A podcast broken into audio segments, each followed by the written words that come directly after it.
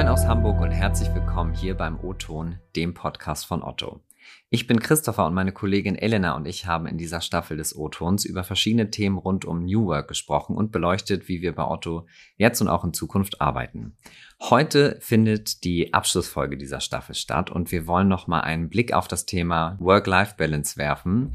Die Work-Life-Balance beschreibt ganz grob gesprochen ja das Gleichgewicht zwischen Arbeit und Privatleben. Und ist das nicht vielleicht auch der eigentliche Sinn von New Work? Wir werden hier in dieser Folge unter anderem auch darüber sprechen, welche Auswirkungen ein unausgeglichenes Verhältnis zwischen Beruf und privatem Leben haben kann und natürlich auch darüber, was wir tun können, um diese Balance zu erreichen und zu halten. Dafür haben wir uns einen Experten vom Institut für betriebliche Gesundheitsberatung eingeladen, der uns heute remote dazugeschaltet ist. Das Institut gibt es seit 2013 und es verknüpft die Vorteile einer wissenschaftlichen und gleichzeitig auch pragmatischen Herangehensweise im betrieblichen Gesundheitsmanagement. Das ist Robin. Hallo, herzlich willkommen. Ja, hallo. Es freut mich sehr.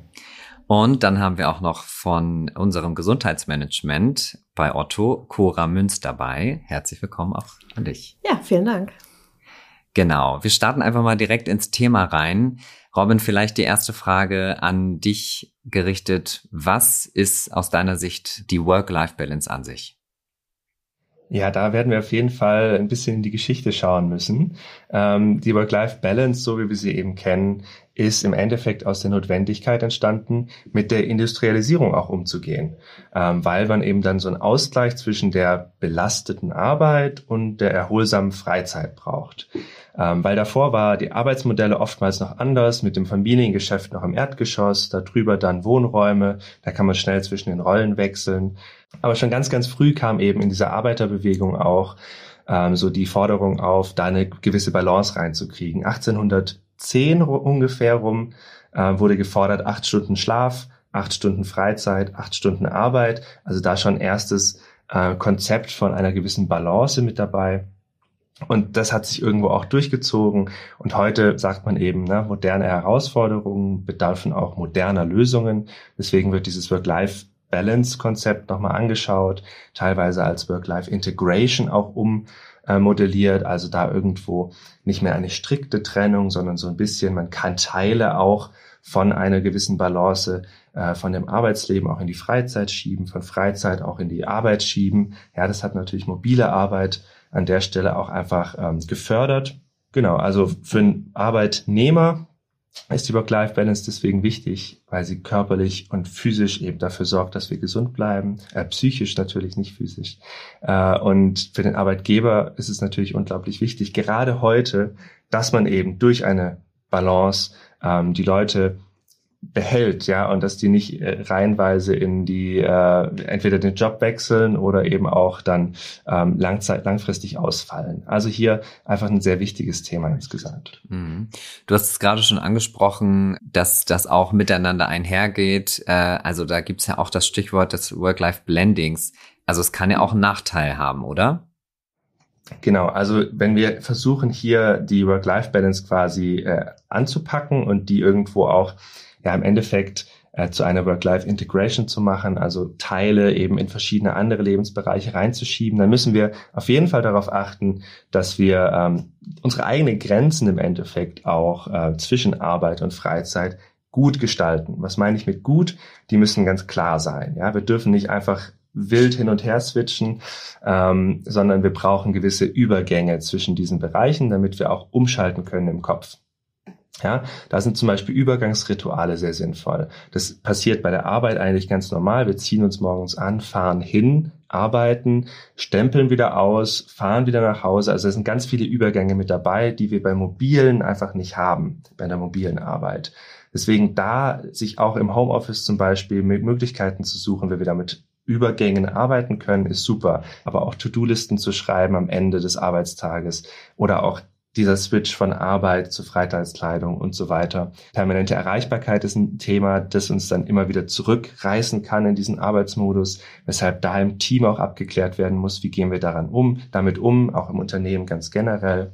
Insgesamt kann man sagen, dass dieser ähm, die Kompetenz der Selbstorganisation einfach sehr viel wichtiger wird auch in Zukunft. Äh, und wenn man so in verschiedene Kompetenzen der Zukunftsstudien und sowas reinschaut, dann ist das auch ganz, ganz häufig eben genannt, die Selbstorganisation. Wie kann ich auch mit, der, mit dem Vertrauen, was man irgendwo auch bei mobiler Arbeit ähm, ja gezeigt kriegt vom Unternehmen her, wir vertrauen dir, dass du damit umgehen kannst. Wie kann ich damit auch tatsächlich eben gut umgehen?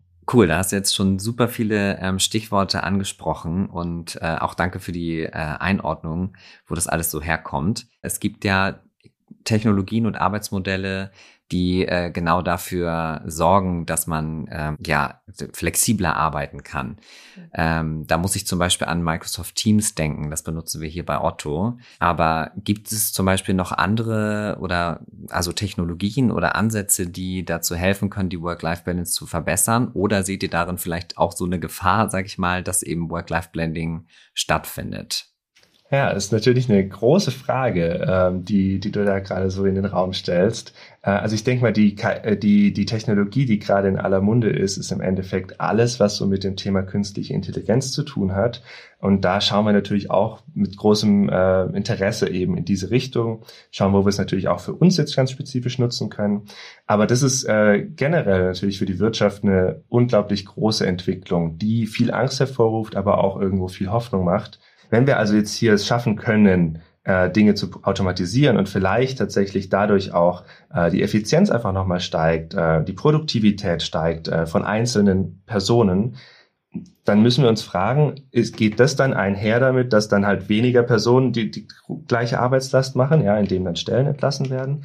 Oder kriegt man es irgendwie hin, dann tatsächlich eben zu sagen, gut, wenn wir jetzt KI haben, dann können wir uns vielleicht auch eine Vier-Tage-Woche tatsächlich leisten. So, ne? Dann können wir vielleicht auch tatsächlich irgendwie Teilzeitmodelle schalten, ohne dass die Leute irgendwo auch ähm, entlassen werden müssen oder sowas, ne? Oder umstrukturiert werden oder wie auch immer man es nennen möchte.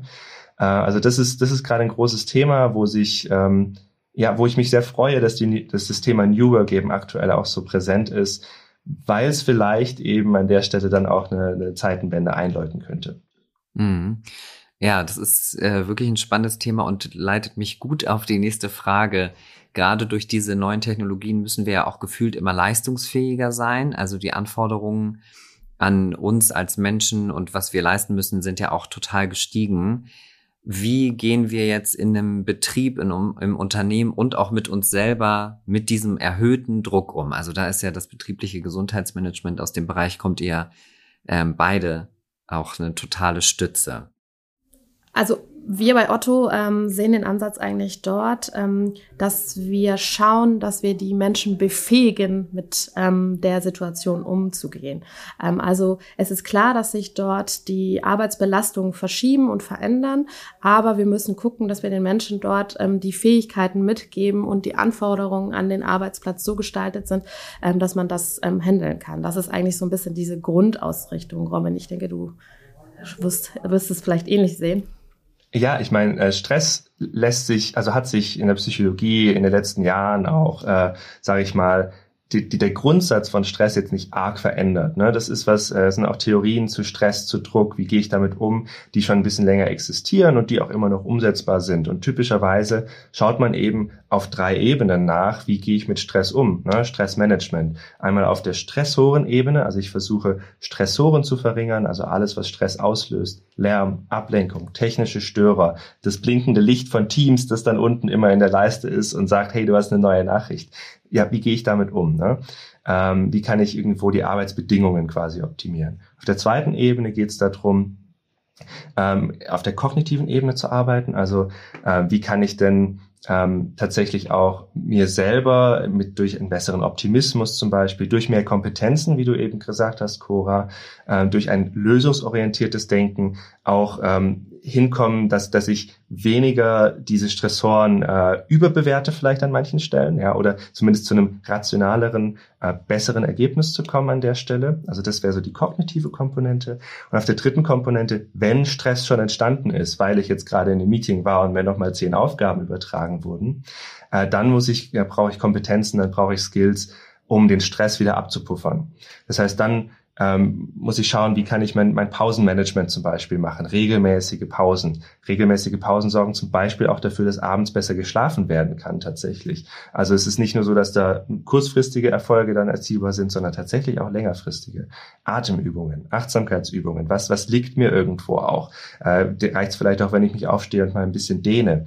Ja, also das sind so, das sind so Punkte, die dann in dieser dritten Ebene, die Stressreaktion quasi abzufedern, relevant sind. Also das ähm, würde ich sagen, zurück zu den Basics an dieser Stelle. Wir brauchen nicht neue, weirde und äh, spannende neue Technologien oder ähm, Effekte, sondern im Endeffekt Grundlagen äh, und Basics lernen, wie ich mit Stress umgehen kann. Ja. Da als noch als Ergänzung, ähm, wo wir ja auch, ich glaube, seit 10, 15 Jahren äh, bereits den Fokus auch drin haben. Du hast ja jetzt sehr viel die präventiven, also die vorgeschalteten Maßnahmen angesprochen. Ähm, wir schauen dann natürlich auch noch in ähm, die Bereiche, wenn der Stress schon so schlimm ist, dass derjenige aus dieser Spirale nicht rein, äh, nicht mehr rauskommt, ähm, dass wir dort dann natürlich auch gucken, ähm, wie gehen wir damit um und wie holen wir die Leute erstens zurück und zweitens, wie können wir auch die dort beraten beraten. Ähm, und da haben wir intern halt bei Otto die psychosoziale Beratung, die dort ähm, tagtäglich die Mitarbeiter in solchen Situationen, wo der Stress teilweise nicht mehr ähm, handelbar ist, ähm, ähm, mit einer Hilfe unterstützt und auch teilweise extern dann weiter, weiterleitet. Mhm. Ich finde das ganz spannend, dass euer Unternehmen, ähm, das liegt natürlich auch an einer gewissen Größe, dass sowas überhaupt bereitgestellt wird, aber ich finde es total toll, dass man da Unterstützung bekommt und auch spannend, dass es am Ende oft doch die Basics sind, die mhm. dann ernst zu nehmen sind, weil es dann vielleicht auch sagt der eine oder andere so, ach, Atemübung, Meditation, nee, aber das kann schon echt einen Unterschied machen. Jetzt habt ihr beide ähm, ja schon gute Strategien ähm, aufgezeigt, was man machen kann, äh, um sicherzustellen, dass Mitarbeitende ähm, nicht ausbrennen oder dass mhm. Stress gar nicht erst so doll entsteht. Aber wenn es denn doch dazu kommt, was sind die negativen Auswirkungen, also sowohl für mich als Mitarbeiter ähm, oder auch eben für das Unternehmen?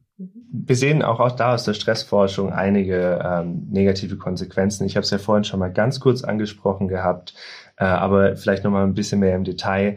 Wir sehen Erschöpfungserscheinungen, Krankheiten, die natürlich äh, nach oben steigen, also die AU-Tage, die Arbeitsunfähigkeitstage, Müdigkeit und auch das Fehlerrisiko. Ne? Ähm, wir haben typischerweise, äh, wenn man wenn man so mal über die Woche schaut, montags die meisten äh, Unfälle, äh, vor allem auch auf dem Arbeitsweg ja, weil die Leute über Wochenende endlich mal so ein bisschen in so eine Entspannungsphase kommen, mehr nach ihrem Rhythmus auch zum Beispiel schlafen und dann plötzlich wieder in den Arbeitsmodus müssen und dann ist die Müdigkeit am Montag zu hoch und dann äh, ist ein großes Fehlerrisiko da. Ja, also äh, allein solche Statistiken zeigen auf, ne, wir müssen irgendwo auf die eigene Gesundheit achten. Genau, ähm, Burnout und Depression sind natürlich auch so zwei Begriffe, die immer wieder auch äh, umherschwirren und die auch sich sicherlich äh, durch diese Corona-Pandemie einfach auch verstärkt haben als Problematik in der Bevölkerung. Ähm, generell sollte man vielleicht auch wissen, ne? was sind so erste Anzeichen, äh, dass ich sie bei mir selber eventuell erkennen kann und mir Hilfe holen kann, aber auch, dass ich ähm, dass ich eben äh, vielleicht das bei meinem Kollegen eben sehen kann und so. Ne? Aber das sind natürlich auch Konsequenzen von so einer fehlenden Work-Life-Balance, weil beim Burnout brenne ich irgendwann aus, ich bin irgendwo dann überlastet auf Dauer und komme dann nicht mehr weiter. Bei Depressionen ähm, fühle ich mich irgendwann einfach träge, weil ich einfach nicht mehr die, die Freude im Leben spüre. So, ne? Ähm, außerdem so ein bisschen im sozialen Kontext noch äh, wenn ich wenn ich mich überarbeite zum Beispiel, weniger Zeit für Familie, Freunde und Hobbys habe. Ne? Da ist auch Einsamkeit ein großes Thema. Äh, man spricht zum Teil jetzt auch schon über Einsamkeitspandemie äh, oder sowas, die sich auch gerade durch diese andere Pandemie eben nochmal verstärkt hat. Äh, aber wo davor schon einfach auch ein Trend da war. Äh, und das sind, das sind einfach große Themen, die hier eine große Rolle spielen. Wir versuchen ähm, dort eine datenbasierte Grundlage zu schaffen bei Otto. Und zwar ähm, haben wir da mehrere Befragungen ähm, aus HR heraus ähm, und dort ist es unser Anliegen, ähm, eine datenbasierte Grundlage zu haben und auf der wir dann unsere Entscheidungen treffen und auch dort dann Maßnahmen ableiten. Ähm, und da haben wir jetzt ähm, gerade druckfrisch die Ergebnisse aus dem WHR und stellen auch dort fest, also WHR ist der Work Health Radar, also das Tool für uns zur Messung auch von Gesundheit Zusammenarbeit und allen Themen um das Thema Life Balance. Und dort stellen wir auch durchaus fest, dass bei Otto die Themen der Life Balance sehr positiv bewertet werden. Also wir haben 80 Prozent sagen, dass Arbeit und Privatleben sich gut oder sehr gut miteinander vereinbaren können. Und 86 Prozent sagen, dass sie Arbeitsort und Zeit passend zu ihrer Arbeit gestalten können. Also die Fragen werden so von äh, separat betrachtet sehr gut bewertet. Wir schauen uns dann aber auch noch die Zusammenhänge an. Also da ähm, entscheiden wir dann noch und sagen, okay, ähm, die Fragen zur Life Balance hängen eng mit dem Thema Arbeitstempo, psychische Verfassung und Erschöpfung zusammen. Also ähm, ist die Life Balance gut, ähm, passt auch das Arbeitstempo und die psychische Verfassung. Ähm, also da ist es für uns wichtig, eine datenbasierte Grundlage zu haben, auf der wir dann nachher aufsetzen können und sagen können, okay, alles klar, daraus leiten wir Maßnahmen ab und so richten wir dann unser Handeln aus. Mhm. Und dementsprechend wahrscheinlich auch dann die Angebote, ne, genau. die du vorhin ja. schon angesprochen hast. Gut, vielen Dank für eure Insights. Äh, also ganz klar wird, Unternehmenskultur spielt eine ganz, ganz große Rolle beim Thema Work-Life-Balance. Und viele Unternehmen, auch wir bei Otto, bieten hier schon gute Tools und Unterstützung und treffen auch Vorkehrungen, um nicht zu gestresst zu sein. Aber man hat eben auch eine Selbstverantwortung und muss auf sich achten. Ich nehme besonders aus dieser Folge mit, dass New Work der Grundstein für eine gute Work-Life-Balance und das finde ich einen richtig guten Abschluss für diese Staffel. Danke euch beiden, Cora und Robin, dass ihr da wart. Das war die letzte Episode der Staffel rund um das Thema New Work und wir freuen uns schon auf die nächste Staffel. Diese kommt übrigens Anfang 2024 und wir freuen uns schon, dass ihr dann wieder reinschaltet. Außerdem freuen wir uns natürlich jederzeit über Rückmeldungen. Ihr könnt uns äh, diese bei LinkedIn schicken und folgt uns natürlich auf allen großen Audioplattformen. Also vielen Dank nochmal, macht's gut, bis zur nächsten Staffel. Ciao.